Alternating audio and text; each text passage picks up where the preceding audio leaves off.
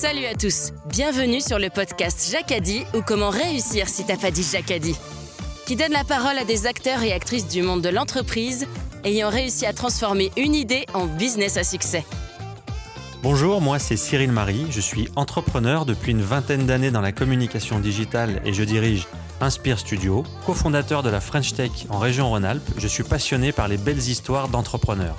Salut, je suis Gérald Debeau. J'ai passé les 30 dernières années dans de belles entreprises à l'international. J'ai décidé de poser mes valises dans la région pour créer Brooklyn qui accompagne des dirigeants ambitieux et exigeants.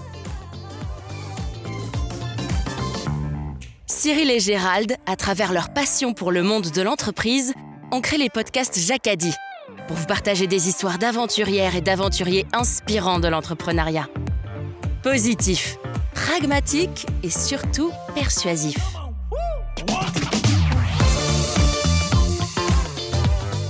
Une idée, c'est pas ce qui fait euh, le succès d'une entreprise. Le succès, c'est l'exécution. Donc, euh, faut pas hésiter à aller en parler et euh, challenger un peu euh, ce qu'on pense et voilà, faire mar- marcher l'intelligence collective. Bonjour à tous et bienvenue sur les podcasts Jacadi. Aujourd'hui avec Gérald, nous avons le plaisir d'accueillir Angélique Zetor, la fondatrice de Génie Mobile qui est aujourd'hui Startup Advisor. Gérald, à toi la parole.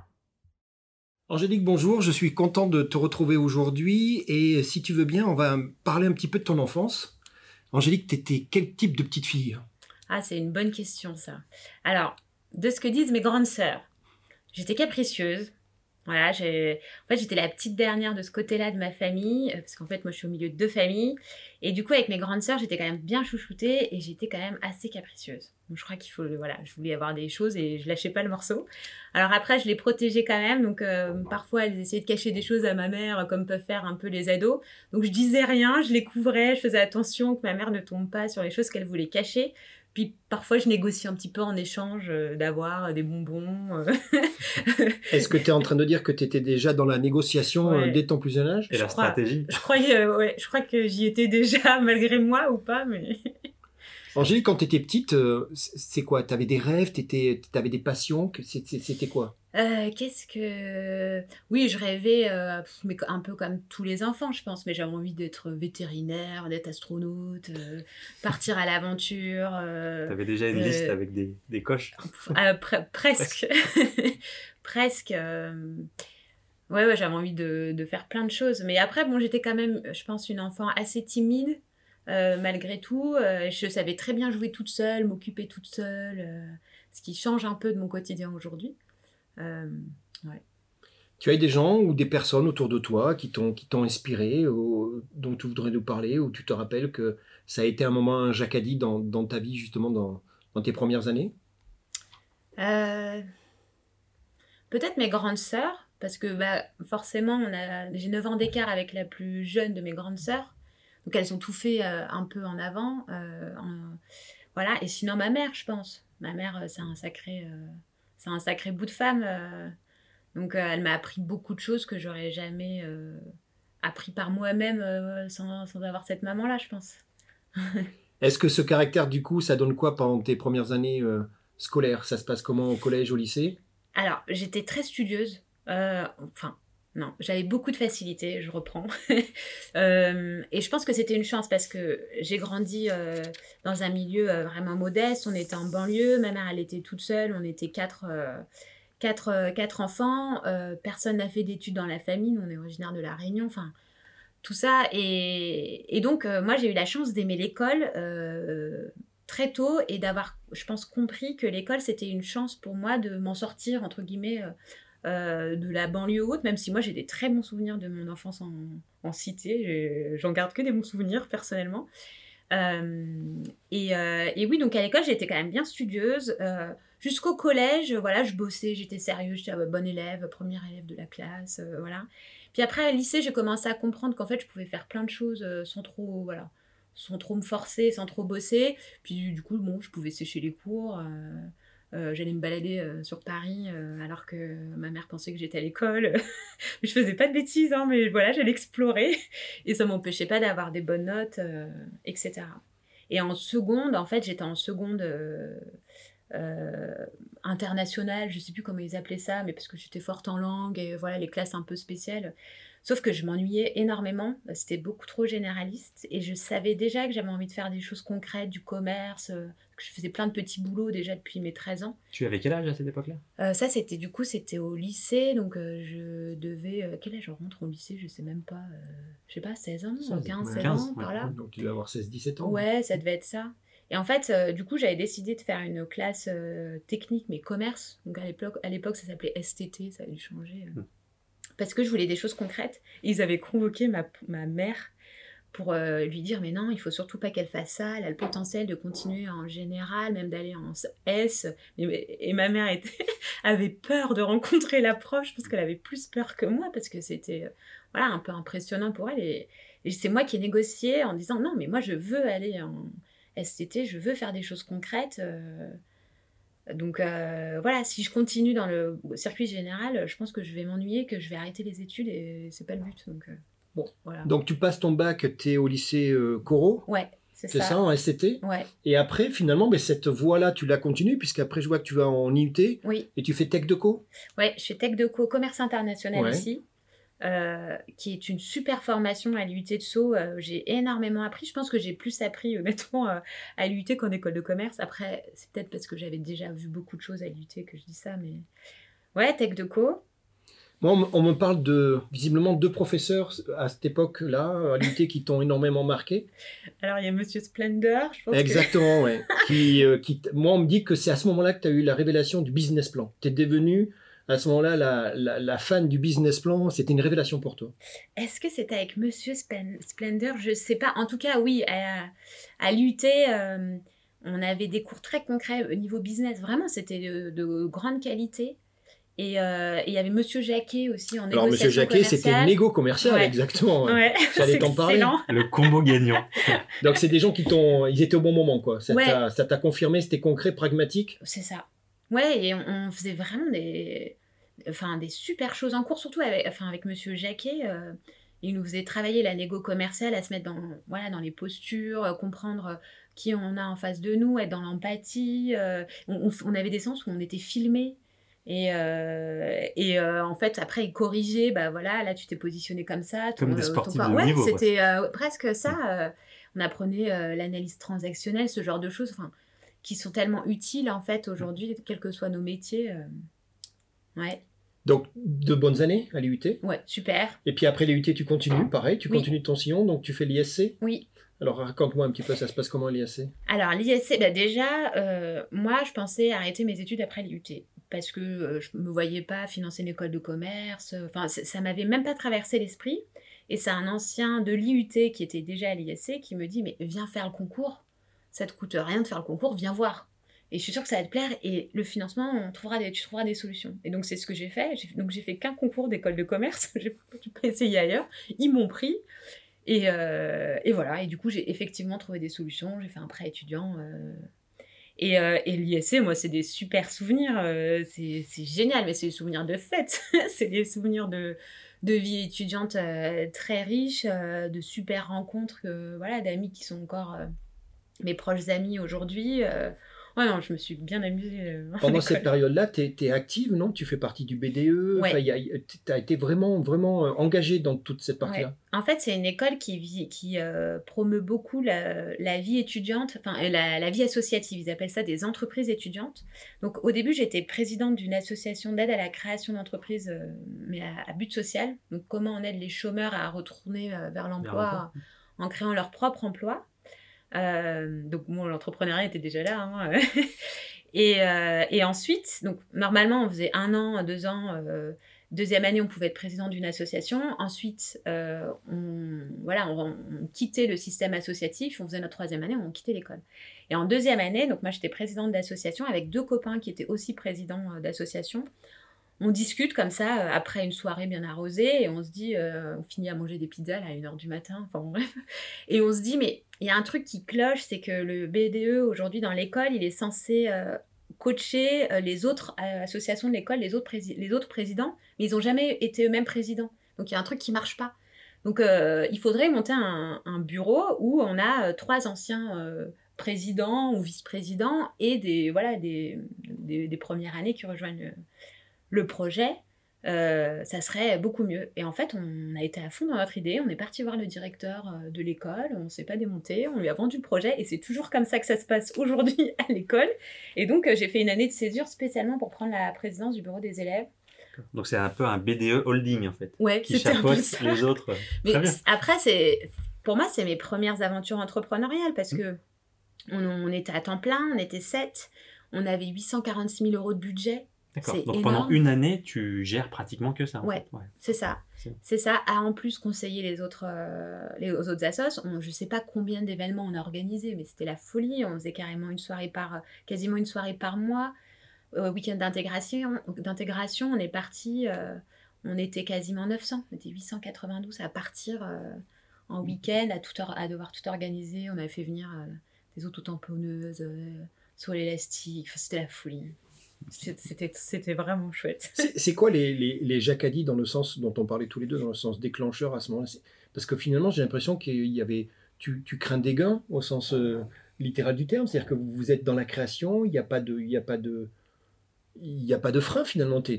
C'est possible, tu le fais? C'est un peu comme ça. puis. Euh, c'est quoi les moteurs à ce moment-là Je pense que c'est la curiosité. Je pense que c'est la le Je pense que ça demande du courage euh, parce qu'à un moment donné, on se dit allez, on y va.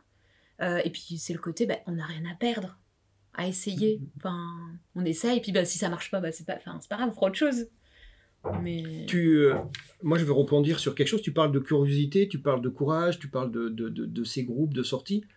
Il y a quand même une fois où il y a une sortie où toi, tu as eu failli en manquer de courage, non? Tu me parles un petit peu de tes capacités à skier à cette époque de la...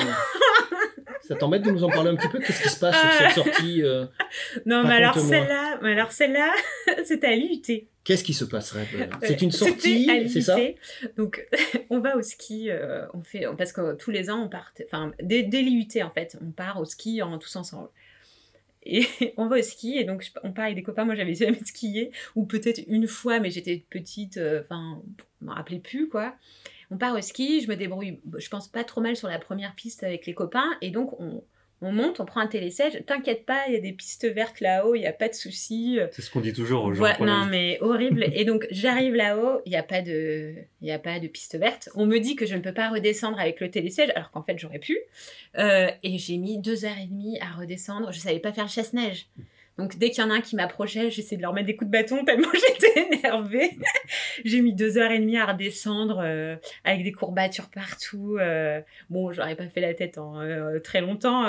ils étaient tous... enfin bon. Moi, moi ils m'en parlent encore, puisque... Mais je sais. Ils m'ont dit que ça t'a traumatisé, mais que visiblement ça les a traumatisés aussi, parce qu'en fait ils se sont aperçus qu'ils t'avaient mis finalement dans une situation que tu avais très mal vécue. Et, et, et, voilà, la question aujourd'hui, alors tu fais toujours du ski ou pas? mais alors je sais skier quand même, je sais skier, mais j'ai toujours une crainte. J'ai toujours peur, j'ai toujours une appréhension. donc je pense qu'ils m'ont traumatisé à vie. donc euh, ça fait d'ailleurs partie de mes objectifs. Bon, en ce moment, du coup, c'est pas voilà, c'est pas gagné, mais de, de, prendre des cours de ski, non pas pour apprendre à skier parce que je pense que je sais bien skier quand même, mais pour m'enlever cette peur. Reprendre confiance. Ouais. C'est ça. Ouais, ouais, cette histoire. Si on revient deux secondes sur l'ISC, je te lis, tu, tu dis euh, j'ai choisi cette ISC pour ses valeurs entrepreneuriales, son système associatif qui était particulièrement déjà développé à l'époque, hein, c'est ce que tu dis, et tu dis en plus bah, cet ISC euh, il était, ou il est, je pense, encore euh, très bien classé, notamment en 2014, où il avait une position de 16e, ce qui était quand même assez... Mm. Tu as retrouvé ça, cette capacité, cette structure qui vous ont permis à vous, ces jeunes étudiants, de, de vous, d'exploiter votre potentiel et de, de développer vos talents Oui, oui, carrément. Je pense qu'elle est même euh, mieux classée maintenant qu'à l'époque où j'étais étudiante. Ils ont, ils ont énormément progressé. Ce que j'ai bien aimé, en fait, c'est le côté école indépendante. Donc, enfin, je trouve que ça résonne pas mal euh, avec euh, les valeurs que, j'aime. Et oui, en fait, ils avaient des, et je pense que c'est toujours le cas euh, aujourd'hui, mais des profs de, de, grande qualité parce que professionnels. Donc, des gens qui arrivent, qui ont l'expérience, qui ont le vécu et qui transmettent des choses aux étudiants qui sont valables sur le terrain, en fait. Donc, moi qui aime les choses très concrètes et pragmatiques, bah là, c'était, c'était parfait. Et c'est ce qu'on retrouve aujourd'hui dans ce que tu retransmets les entrepreneurs bah, Quand tu aides, que tu essayes. Comme quoi, les chiens font pas des chats. Ouais.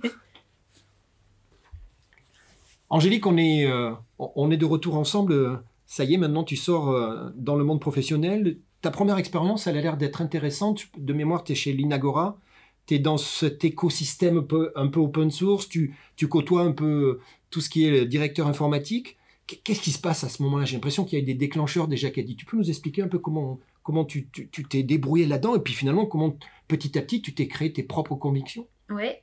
Oui, Lena Agora, première expérience. Euh, donc, je découvre l'univers de la tech et de l'open source. Je trouve ça génial, mais par contre, moi, je n'y connais rien à la base, donc euh, ça m'a énormément appris. Et euh, du coup, j'étais en contact quasiment tout le temps avec des directeurs informatiques, des décideurs informatiques. Et au bout d'un moment, je me rends compte qu'il y a une récurrence dans les sujets qui, qui me remontent. C'est, ouais, le mobile arrive, tout le monde parle d'Apple, d'iOS. J'ai les directeurs marketing qui me demandent Ah, mais c'est un nouveau canal de communication, faut qu'on soit présent, faut qu'on ait des applications nous aussi, etc. Ou alors, c'est le plus en plus de collaborateurs qui se connectent au SI de l'entreprise avec leur smartphone. Donc autant dire qu'au niveau de la sécurité, etc., le directeur informatique est en panique. Euh, euh, voilà, et en fait, là, je me dis, mais il se passe quelque chose. Euh, il se passe quelque chose, il y a une récurrence dans ce, cette expression de besoin. et le directeur informatique est complètement démuni, il n'a personne pour l'aider. Donc j'ai commencé à regarder, à creuser, et je vois qu'effectivement, il n'y a personne pour l'aider sur la mobilité en entreprise, à part des agences qui commencent à exister pour dire je vais vous faire la super application euh, iOS, vous allez voir, euh, euh, c'est joli, c'est tout beau, mais personne se soucie du directeur informatique qui se dit mais comment je vais manager, comment je vais sécuriser, comment j'adapte mon, mon, système d'information à ce nouveau canal de communication ou distribution en fonction de comment on le voit. Et donc là, je me dis, mais il y a quelque chose, quoi. Il y a un truc à faire. Donc je commence à aller voir euh, un ancien collègue et je lui dis, mais faut y aller. Il, se passe quelque chose, faut y aller, là, on y va. Euh, il y a quelque chose à construire. Donc, euh, donc voilà. Et à cette époque-là, enfin, iOS était quand même leader sur le, sur le marché du mobile, même inventeur de cette expérience qu'on appelle le smartphone.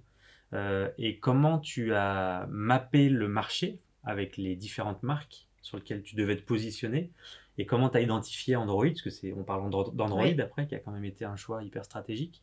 Euh, à quel moment tu t'es dit c'est, c'est ce cheval-là sur lequel je dois miser? 2011, c'est l'année où euh, on a lancé euh, Génie Mobile. Et en fait, 2011, Android, ça faisait même pas 0,5% de part de marché à l'époque. Enfin, c'était vraiment ridicule. Mais moi, je viens du monde de l'open source je comprends que dans l'open source, il y, a une, force, c'est de pouvoir adapter, personnaliser les systèmes aux besoins en fait euh, de l'utilisateur. Et je me dis, c'est pas possible que sur le marché du mobile, qui euh, moi je le sens va être gigantesque, euh, on n'ait pas d'open source de présent. Et iOS, Apple, c'est une boîte noire. Donc je me dis obligatoirement il va y avoir un système d'exploitation open source qui va, qui va sortir du lot. Donc la question c'était lequel? Donc au début, euh, en fait, euh, voilà, je regardais euh, tous ceux qui existaient. Donc je sais plus, à l'époque, il y avait Tizen aussi. Enfin, c'était voilà, tout petit, mais et je me dis, bon, Android, il y a Google derrière, qui a quand même une force de frappe gigantesque, qui a l'adhésion aussi des développeurs. Donc, donc moi, je fais le pari de voilà d'iOS, d'Android, pardon, là, en me disant, en me disant, c'est sûr qu'il va se passer quelque chose, mais je me ferme pas les portes sur les autres. Mais la conviction, c'était il va y avoir un système euh, d'exploitation mobile open source qui va sortir du lot euh, et qui va, voilà, qui va prendre les parts de marché euh, d'Apple. Et au niveau européen, français et européen, il n'y avait aucun concurrent, il n'y avait personne qui, qui, avait eu cette idée, en tout cas, ou qui s'était positionné sur cette typologie-là? Bah, En tout cas, non, on n'a pas vu avant un moment. beaucoup d'agences, il y avait beaucoup d'agences, je vais vous développer votre application. Mais euh, une société qui se crée pour dire moi je vais aider le directeur informatique à, manager, à sécuriser, à, voilà, à gérer, nous en tout cas on n'en a pas vu et ça a été une aubaine. Euh, Donc c'était un euh, vrai mix intéressant entre toi et ta stratégie, le côté commercial, et des geeks qui avaient la compétence et, l'union faisait la force en fait sur ce projet. Oui c'est ça et en fait il y avait... à l'époque, c'était très enthousiasmant parce qu'il se passait plein de choses, c'était nouveau. Euh, donc, euh, typiquement sur, sur Paris, euh, on a cofondé le Paris Android User Group où on réunissait en fait des développeurs passionnés d'Android qui avaient envie de faire du partage de connaissances, etc. Et ça nous a permis d'être en contact tout de suite avec les meilleurs développeurs Android. Et développeurs Android, il n'y avait pas d'école qui formait à Android. Donc en fait, c'est des gens qui ont décidé de s'intéresser à ce nouveau système d'exploitation, de se former. Euh, et du coup, c'était parfait pour nous. Parce qu'on était euh, tout de suite à leur contact, on pouvait les recruter, on était un peu, euh, un peu tout seul. Et puis, ça, voilà, ça a commencé comme ça. Océan bleu, direct. Ouais. Angélique, nous sommes quasiment le 20 janvier 2011, si je ne me trompe pas. Et là, c'est le jour J. Tout ce dont on vient de parler prend forme. Vous créez votre boîte. Ça s'appelle Génie Mobile. Et nous, on est très très curieux d'essayer de comprendre comment se sont passées les premières heures, les premiers jours, voire les premières semaines. Tu nous racontes un peu cette histoire, ouais. formidable. C'était super souvenir. Euh, en fait, on a été un peu précipité dans la création parce qu'on avait trouvé un client qui était prêt à, voilà, à nous suivre et, et du coup, il fallait aller très vite, donc euh, les dépôts des statuts, euh, euh, la création de l'entreprise, etc. Donc tout ça, ça a été chamboulé parce qu'il fallait aller très très vite, donc bon, super.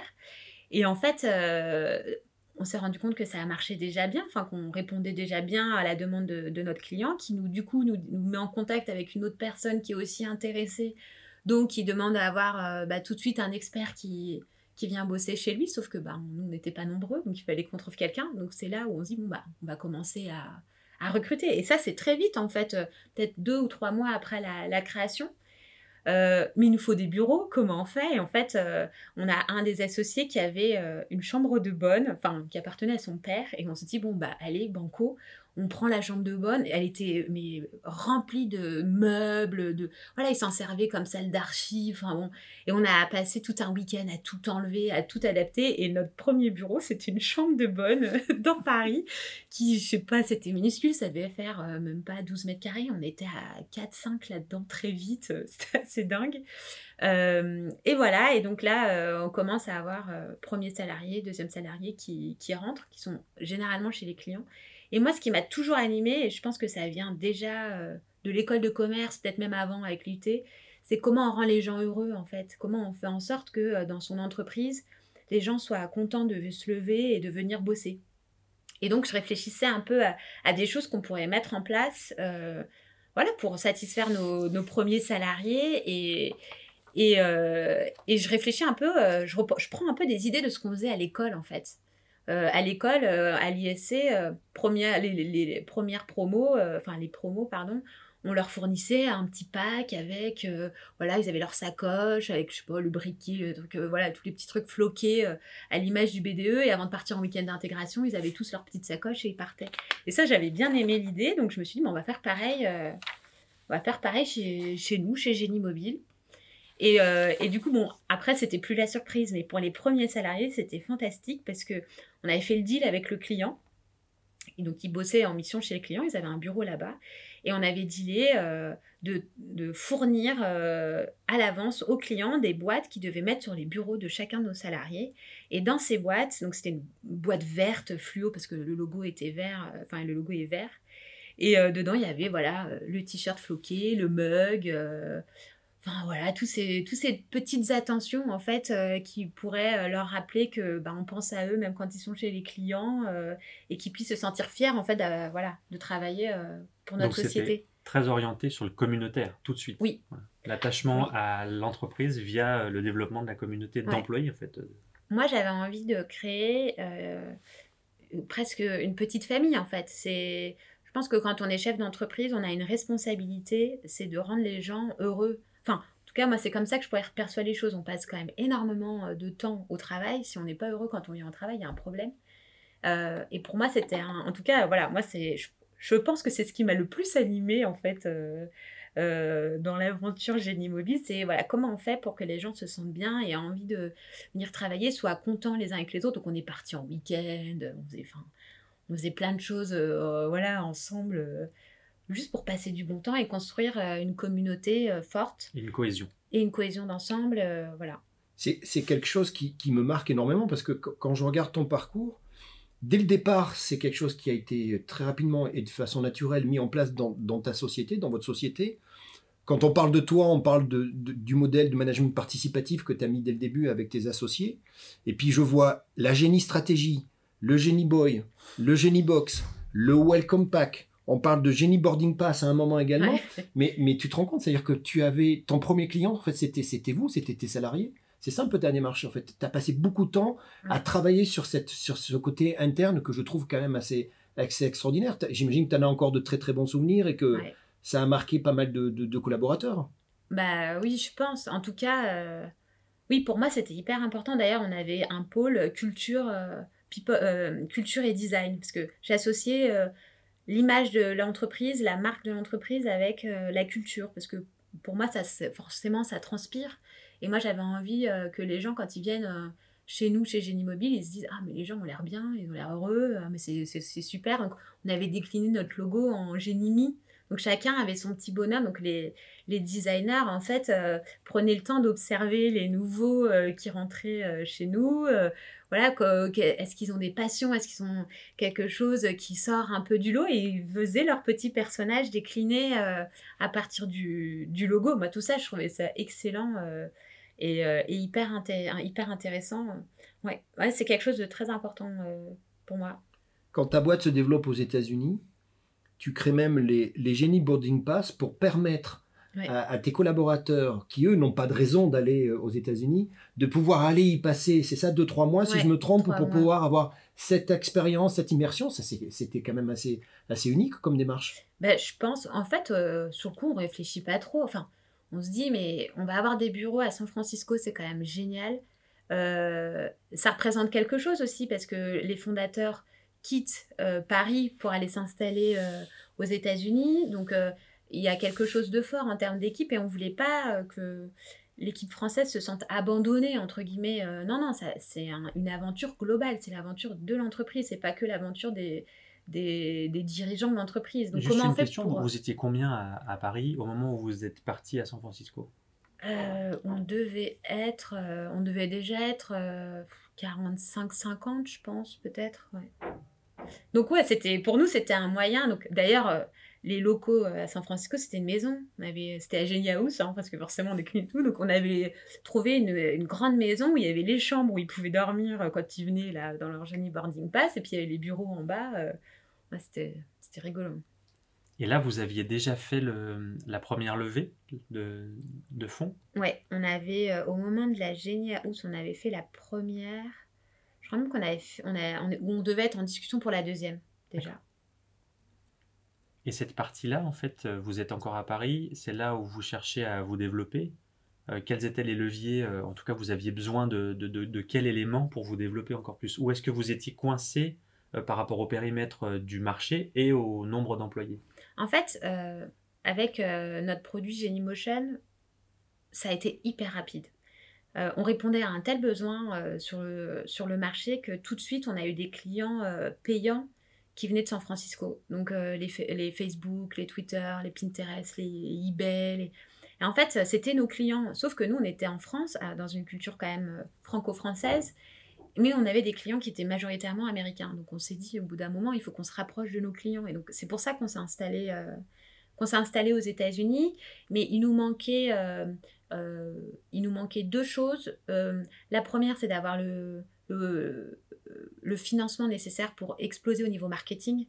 Parce que on, on, est dans la cour des grands, on est dans la cour des Américains. Enfin, en face, on est face à des, des concurrents, alors plutôt indirects, mais qui ont quand même des budgets colossaux. Et nous, on est une petite boîte, on, y arrive parce qu'en fait, on sait parler aux développeurs, parce qu'on connaît bien ce développeur, on les a chez nous déjà.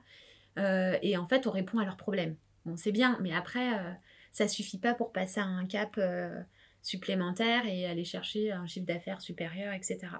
Donc, il nous manquait ça. Et donc, justement, la, deuxième chose, c'était au niveau de la stratégie, de pouvoir aller chercher des, des utilisateurs autres que les développeurs au sein de l'entreprise et donc faire une plateforme dans le cloud, etc. Angélique, on est maintenant euh, bah, fin 2016, début 2017. Et puis là, j'ai l'impression que dans ta vie, il y a encore une fois, il y a, un moment important, tu, prends du recul, tu vas prendre une énorme décision. Pour moi, c'est un sacré jacadi et j'aimerais bien que tu nous en parles. Qu'est-ce qui se passe à ce moment-là? Bah, à ce moment-là, euh, je me rends compte que je m'amuse plus autant à titre personnel. Euh, dans Génie Mobile. Pas euh, vis-à-vis des équipes ou vis-à-vis de l'entreprise, mais plus moi à titre personnel. Et je me dis, ok, en fait, je me suis vraiment bien amusée sur les premières années en, tant que voilà fondatrice, créatrice, où il faut tout lancer, tout créer, tout construire. Et, et je me dis, je suis peut-être moins le CEO, enfin la CEO qui va gérer le run rate, en fait, voilà, le business quotidien, aller chercher encore plus de croissance, encore plus, encore plus.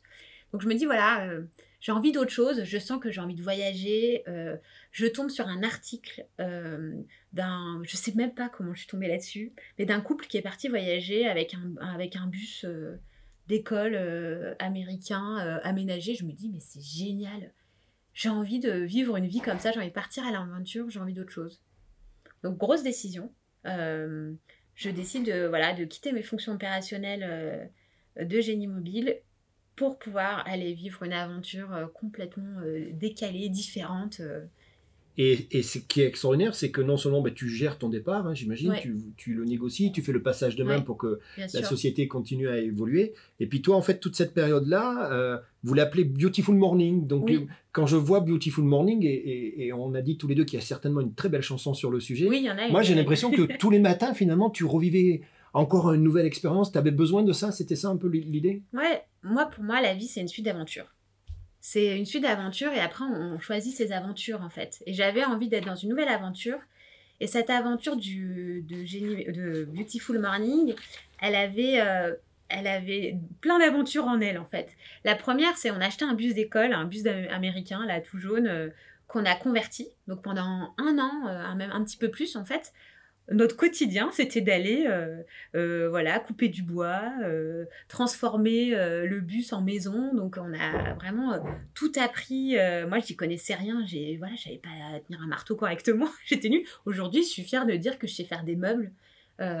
Que en plus je sais faire des choses jolies que enfin voilà donc c'est j'ai énormément appris sur là-dessus et ouais, la liberté, en fait, du voyage où tu pars avec ton bus, tu t'arrêtes où tu veux. Si tu rencontres des gens sympas, bah, tu vas y rester euh, peut-être une semaine, peut-être deux semaines. En fait, tu es libre, tu fais comme tu veux. Puis après, bah, tu repars et tu rencontres encore d'autres nouvelles personnes. Et c'était plein de belles aventures, en fait. Euh, ouais, c'était fantastique. Un sentiment de liberté euh, incroyable. Vous avez fait combien de kilomètres en tout je, C'est une, une, bonne question. Je sais, en tout cas, on a traversé, on a fait tout le tour des États-Unis et du Canada. Donc, euh, je sais pas ce que ça représente en kilomètres, mais ça en fait, euh, ça en fait pas mal. Hein. Gérald, tu calcules vite? ça, fait beaucoup. ça fait beaucoup, je crois, hein, pour être précis. Ouais. C'est marrant parce que tu en parles avec les yeux qui brillent encore maintenant.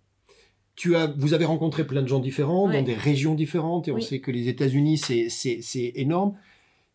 Qu'est-ce qui t'ont nourri, en fait quand, Avec le recul aujourd'hui, euh, tu as ramené quoi, finalement, de cette, de cette année où tu disais, euh, pour moi c'est une parenthèse, mais c'est plus qu'une parenthèse, c'est une énorme fenêtre ouverte vers le monde, vers, euh, vers les autres. Qu'est-ce que, ah qu'est-ce que tu gardes un peu? Alors déjà, moi, je le vis un peu comme euh, j'ai pris trois ans d'avance sur ma retraite. tu sais, voilà, sauf qu'au lieu de le faire après ma carrière professionnelle, j'ai fait une pause et j'ai voilà, j'ai, énormément profité. ce que j'en retire, je pense, c'est une sérénité et un regard un peu différent peut-être sur la vie. Parce que, en fait, quand tu as du temps à toi, euh, quand tu as le temps de t'ennuyer, entre guillemets, déjà, en fait, tu t'ennuies jamais, il se passe plein de choses, et même euh, intrinsèquement, il se, il se, passe beaucoup de choses euh, à titre personnel, en, termes de développement personnel. Et alors, les rencontres, c'est plein de souvenirs. À chaque fois, moi, je, souris quand on en discute. Déjà, on est en contact avec quasiment tous les gens qu'on a rencontrés, et pourtant, il y a beaucoup de monde. Mais, mais les rencontres qu'on fait pendant un, un voyage, c'est pas vraiment des rencontres éphémères.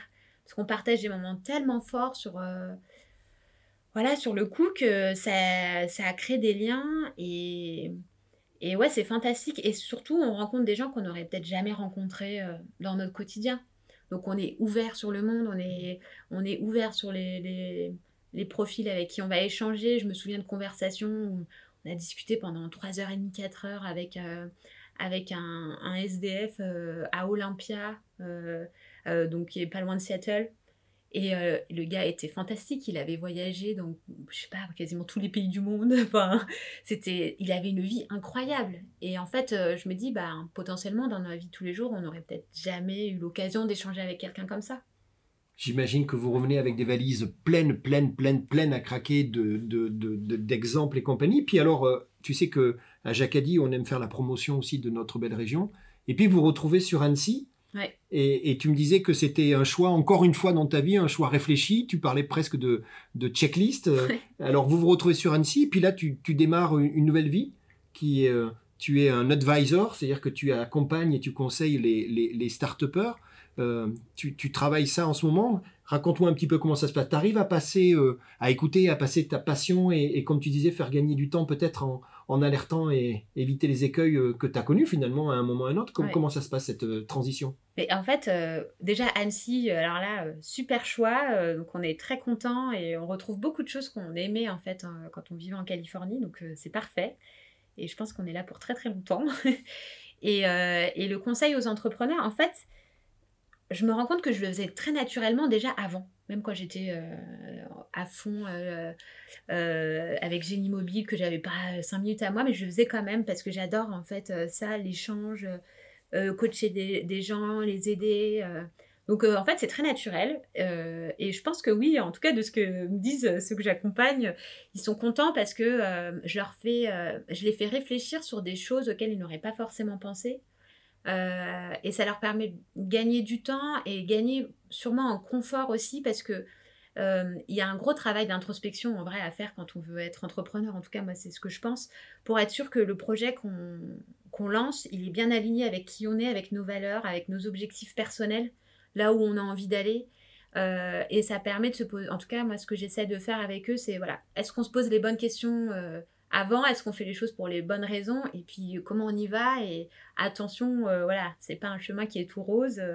et c'est un marathon qu'on court en sprint. Mais ce qui est intéressant, c'est que tu analyses, dans ce que tu dis, tu analyses aussi bien l'émotion que le rationnel, en fait, de, du porteur de projet. Oui. Et c'est pas juste du conseil sur de la technique ou de la finance ou du commerce c'est aussi est-ce que la personne elle a les épaules, est-ce qu'elle est au bon moment de sa vie pour faire ce projet-là en fait? C'est, je pense que la valeur ajoutée elle est là. C'est d'avoir euh, quelqu'un qui est capable d'apporter des conseils très euh, pragmatiques, très techniques, enfin voilà sur euh, la création d'une entreprise, la stratégie de croissance, comment on peut être un peu malin pour faire l'acquisition client, comment etc. Et, à la fois qui sait dire ok mais là comment tu vas en tant qu'entrepreneur, comment tu te sens, parce qu'un entrepreneur il parle à qui? En fait, euh, des fois, notre problème, il est avec les associés, donc on ne peut pas en parler avec nos associés. Nos conjoints, ils sont pas toujours euh, voilà, euh, alignés dans, dans l'aventure, ou même s'ils nous soutiennent, mais ils peuvent pas comprendre réellement notre quotidien. Et donc, on parle à qui? Quand on est entrepreneur Donc moi, voilà, j'essaie d'être cette personne à qui on parle, qui peut comprendre en fait ce que la personne vit, parce que sûrement que je suis déjà moi passée dans des phases comme ça dans ma vie d'entrepreneur. Euh, et donc je vais être peut-être un peu plus dans l'empathie, où je vais être capable de dire à un moment donné, oula, attends, euh, tu pars à fond sur ton truc là, mais euh, on va juste stopper deux secondes et réfléchir pourquoi tu veux absolument partir à fond par là alors qu'il y a peut-être d'autres options. Et...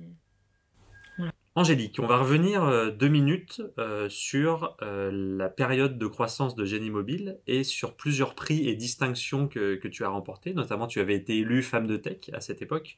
Et on a trois prix emblématiques. le prix Ivy, un prix décerné par la Tribune et un autre par l'Express. Est-ce que tu peux aborder ce sujet-là et nous donner un petit peu ton feedback? Oui, bien sûr. Bah, les prix, c'est une super aventure. Les deux qui m'ont vraiment marqué, c'est Ivy, le concours Ivy et la Tribune parce que ça a été des, accélérateurs. Mais voilà, les prix, c'est bien. Euh, je pense que c'est bien d'en avoir, mais il faut comprendre pourquoi on le fait. Si c'est juste se faire plaisir à titre personnel euh, ou se faire mousser, bon c'est bien, mais en tant qu'entrepreneur, on a quand même euh, un agenda bien chargé, donc on a peut-être d'autres choses à faire. Moi, je le voyais comme un, moyen en fait bah, de, voilà, de se faire connaître, de sortir du bois. voilà, Ouais, c'était c'était ça, mais je pense qu'il faut voilà, faut pas perdre de vue que l'objectif c'est quand même de d'être focalisé sur son entreprise et son développement. Et je crois qu'il y avait un point que tu voulais aborder, un petit peu comme un, comme un coup de gueule, euh, qui était lié au, au levée de fonds. Tu voulais nous parler de ça? Ouais, clairement. Ça, c'est mon coup de gueule euh, personnel. Euh, je trouve qu'aujourd'hui, on met beaucoup en avant les sociétés qui lèvent des fonds. Et c'est très bien en soi, mais du coup, ça laisse de côté toute autre possibilité d'entrepreneuriat. Souvent, moi, dans les entrepreneurs que j'accompagne, j'en ai qui me disent faut que lève des fonds. Ok, mais pourquoi tu veux lever de l'argent? Bah, parce qu'il faut. C'est voilà, c'est on, a l'impression que c'est la, une fin en soi, que c'est le Graal absolu, alors que lever des fonds, c'est un moyen, mais euh, il existe d'autres façons de construire une, euh, une start-up euh, ou une entreprise solide. Il y a des entrepreneurs exceptionnels qui créent des boîtes en étant en autofinancement quasiment depuis le début, qui ont des boîtes qui existent depuis 10 ans, 15 ans, 20 ans, qui sont pérennes. C'est d'autres modèles de création d'entreprise.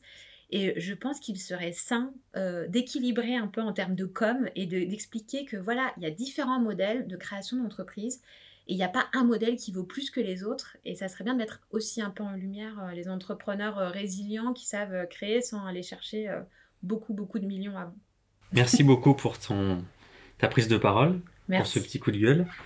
Angélique, aujourd'hui, tu es en train de, de, partager ta passion et surtout, tu le disais toi-même, de, bah, tes expériences pour faire en sorte d'accompagner les gens, d'essayer de, les guider et, et, de mettre au service tout ton côté advisor, donc tu, accompagnes ces gens-là, ça t'occupe et je comprends que ça prend euh, de plus en plus d'intérêt et que tu prends beaucoup de plaisir à, faire ça. Mais on ne montrera pas l'idée que Angélique reste qu'Angélique, que tu as ce fil rouge depuis toute petite. On s'en est aperçu dans ton discours aujourd'hui de, de, fille d'entrepreneuriat, de toujours tester des choses. Donc, euh, tu peux nous le dire maintenant. Je suis persuadé que tu es en train de travailler sur des projets. Est-ce que, est que tu veux bien partager un petit peu? Tu es sur quoi? Tu es dans quelle période aujourd'hui? Eh bien, effectivement, euh, je crois que quand on est entrepreneur un jour, on est entrepreneur toujours. et euh, effectivement, le, conseil euh, à la création d'entreprise, j'adore ça et je pense que je continuerai à le faire de manière régulière parce que vraiment, j'y prends beaucoup de, de, plaisir. Mais oui, en ce moment, je suis en phase, je suis en pleine phase d'idéation. Voilà, donc je suis en train de creuser différentes pistes. Euh, bah voilà, pour mon prochain projet de création d'entreprise, euh, voilà, j'ai déjà des idées de, de noter, euh, que je suis en train d'évaluer, de, creuser, de challenger. et l'avantage quand on a déjà monté une boîte avant, c'est que voilà, on, sait ce qu'on veut, ce qu'on ne veut pas. Et du coup, on apprend beaucoup à, à s'écouter. Voilà. Moi, je suis en plein dans cette phase-là et c'est hyper intéressant. voilà, c'est passionnant. Comment on réussit une, une phase d'idéation? C'est quoi les deux, trois recettes pour pouvoir faire correctement ce, travail? Bah, Je pense qu'il faut être très factuel. Euh, déjà, il faut, faut partir, euh, faut pas juste voir des opportunités, je pense faut vraiment s'écouter, qu'est-ce qui va me passionner, parce qu'on va y passer beaucoup de temps sur ce projet-là. Donc, même s'il y a une super opportunité business, où il y a moyen de faire un super chiffre d'affaires, un super coup, etc., si on n'a pas envie, si on n'est pas passionné, ça sert à rien, il faut pas y aller. Donc déjà, moi, j'écarte pas mal de choses. j'écarte pas mal de choses comme ça parce que, euh, voilà, maintenant, je sais m'écouter. Première chose. Deuxième chose, euh, c'est regarder ben, la taille du marché. Euh, parce que, mine de rien, euh, il faut que ça soit suffisamment grand pour qu'on puisse trouver sa place correctement. Regardez, voilà, un max les chiffres, discuter avec les cibles potentielles pour valider les idées. Euh, ça, c'est hyper important, on le dira jamais assez, mais euh, le, voilà, le, le plus important, c'est de bien connaître ses futurs clients et de comprendre quels sont leurs réels besoins et d'être euh, limite dans de la co-construction avec eux sur le, projet de création d'entreprise. Donc moi, j'ai fait un petit tableau où j'ai une dizaine de critères comme ça. Voilà, est-ce que mon projet ou cette idée répond à un réel besoin chez cette cette future cible. Et voilà, et je mets des notes de 1 à 10. Et voilà, j'ai, je passe une dizaine de critères comme ça. Et est-ce que, est que, cette phase-là, tu la partages avec du monde ou c'est euh, pour l'instant quelque chose de très personnel? Euh, Je la partage avec une personne pour le moment. Donc c'est euh, pratiquement une introspection en fait aussi, pour aller chercher le projet qui va vraiment te porter toi. Oui. émotionnellement et dans lequel tu vas injecter toute ta connaissance et tout ton ouais, savoir. Mais c'est par contre c'est une phase introspection pardon, qui est très courte. Enfin, je pense que très vite, il faut aller euh, challenger ses idées, il faut aller en discuter avec un maximum de monde et casser ce côté où on ne veut pas le dire parce que c'est secret. Pas avoir peur de jeter ce qui ne marche faut y aller, il faut y aller, il faut discuter. Une idée, c'est pas ce qui fait euh, le succès d'une entreprise. Le succès, c'est l'exécution. Donc, ne euh, faut pas hésiter à aller en parler et challenger un peu ce qu'on pense et voilà, faire marcher l'intelligence collective. Angélique, le, concept qui nous a, qui, nous a motivés depuis le début de, ces émissions, et, encore une fois, euh, on te remercie d'y participer, tu l'as compris, c'est un peu le concept du jacadisme, c'est ce, le fait de dire euh, on rencontre des gens positifs, euh, des gens pragmatiques, et surtout, surtout très persuasifs. il faut l'être beaucoup. Mais finalement, on, pense que ce mot nous appartient pas et encore moins la définition. Et, avec tout ce qu'on a, qu'on a discuté, le temps qu'on a passé ensemble, ça serait quoi, toi, finalement, ta, vision et ta définition Comment tu le vis, toi, ton, ton jacadisme Eh bien, pour moi, c'est lié à une chose. Euh, c'est le fait de se dire que rien nous, enfin, rien nous empêche de vivre des aventures. Il n'y a que nous-mêmes. Donc en fait, il faut être courageux et il faut y aller, quoi. Juste se dire, bah allez, j'y vais. Voilà, moi c'est ça pour moi le jacadisme, c'est j'y vais, je tente, et puis bah si ça marche pas, bah c'est pas grave, je ferai autre chose, je tenterai autre chose. Et, euh, et ça résonne en peut-être une vision que j'ai moi de la vie qui est, voilà, demain je serai peut-être plus là. On ne sait pas quand est-ce que ça peut s'arrêter. Quand on est, on sait une chose, c'est qu'on va mourir un jour. on ne sait pas quand. Et ben moi, je n'oublie jamais ça et ça me permet de relativiser beaucoup de choses en fait dans ma vie et de me dire bah je saisis des opportunités, j'y vais, j'ai pas peur parce que voilà, qu'est-ce qui au pire demain je serai pas là, bah, je serai pas là, c'est pas grave, donc j'y vais. Formidable. C'est une très belle euh, clôture de ce podcast. J'en ai la, bouche bée. Ça nous amène à la fin et euh, on te remercie donc euh, avec Gérald de ce moment partagé ensemble.